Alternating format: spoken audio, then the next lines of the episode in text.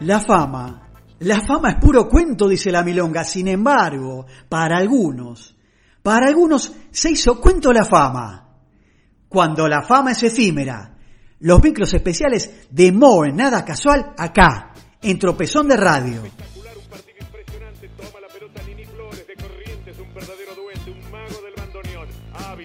siempre inspirado, lo va dejando para el ruso Beitelman. Gustavo Beitelman, auténtico gaucho judío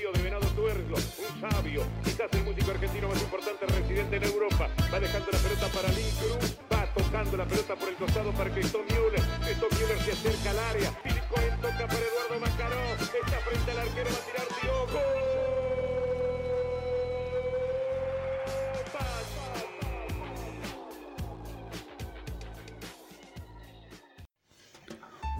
Hoy me van a permitir una digresión en la columna.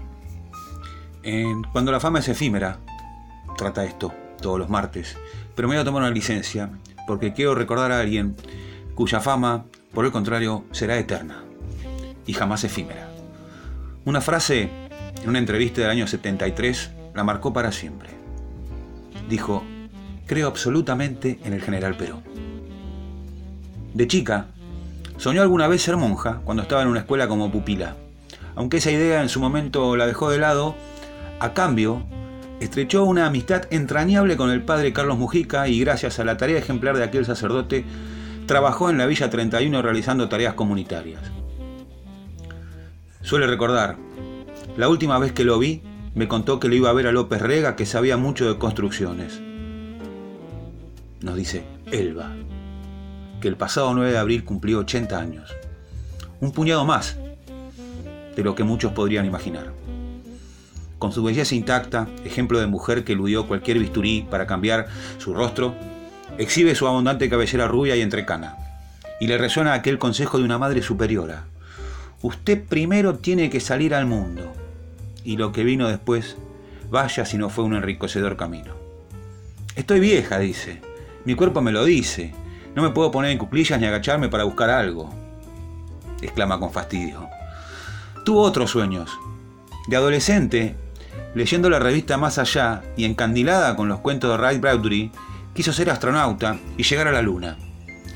Y si bien no llegó a ese objetivo, la invitaron a subirse a otra aeronave que quedaría en la historia.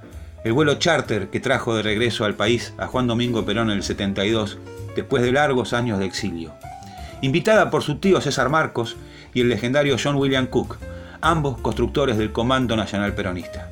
Ahí estuvo ella, que le tenía pánico a los aviones, rodeada de futuros presidentes que conducirían al país y de otros famosos de la época como Marilina Ross y Leonardo Fabio.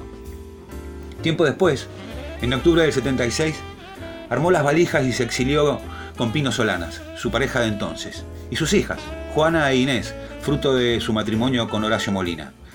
Amenazas de todo tipo la llenaron de miedo y tomó la dura decisión. Primero Madrid, luego París, los lugares donde estuvo durante el tiempo que duró esa dictadura militar. Y conoció a Yves Montand, a la actriz francesa Simone Signoret y a Julio Cortázar. Antes de todo eso, se hizo famosa por publicidades, a las que llegó de casualidad por un hermano de Horacio Molina.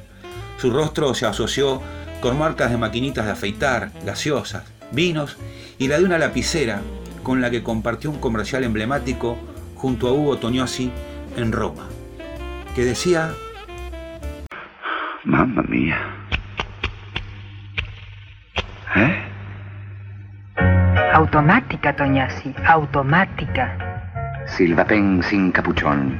Nuevo mecanismo, nuevo diseño. Silvapen automática. Fammi wow. No, te hago clic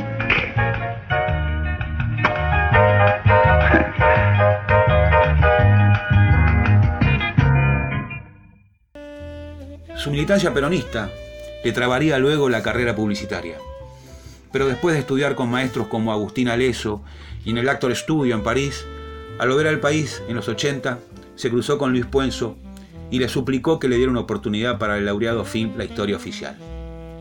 Allí compuso de manera impecable a Ana, una exiliada política que se reencuentra con su amiga, Alicia, Norma Leandro en ese caso, y revela el drama del robo de bebés que transformará el rumbo de la película. Ese papel, esos pocos minutos que tuve, me cambió la vida, reconoce antes de volver a revivir el film con sus compañeros de entonces. Por su composición, entre otros premios, ganó como mejor actriz de reparto en el Festival de Cine de Chicago. Modelo publicitaria, actriz, arquitecta, decoradora, abuela de Francisca, la hija de Juana, vive sola en una casa en la localidad de Florida. Dice que la acompaña a su gato Pochito y que ya no quiere más perros después de que el último muriera casi al mismo tiempo que su último marido, Adolfo el Chango Lavarelo, con quien estuvo en pareja casi 30 años.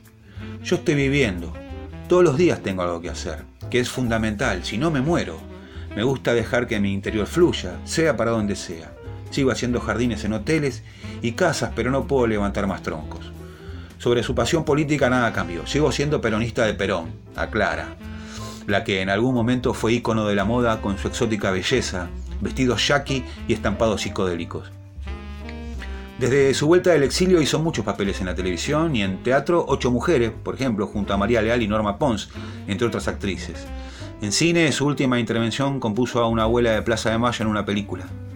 Cuestiones de épocas, modas o vaya a saber qué, hace algunos años que su teléfono no suena. Me gustaría que me convocaran para volver a trabajar como actriz. Me veo más haciendo teatro, puede ser comedia o drama, me da igual.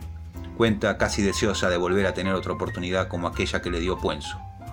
Humilde y de bajo perfil, con esos ojos de cielo que tanto vieron, sonríe a pesar de tanto.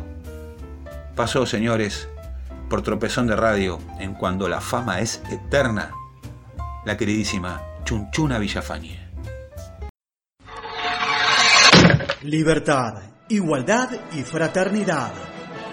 Ni Robespierre, ni Danton, ni Marat. Pide, Mo y el señor Q hacen una revolución en tu cabeza.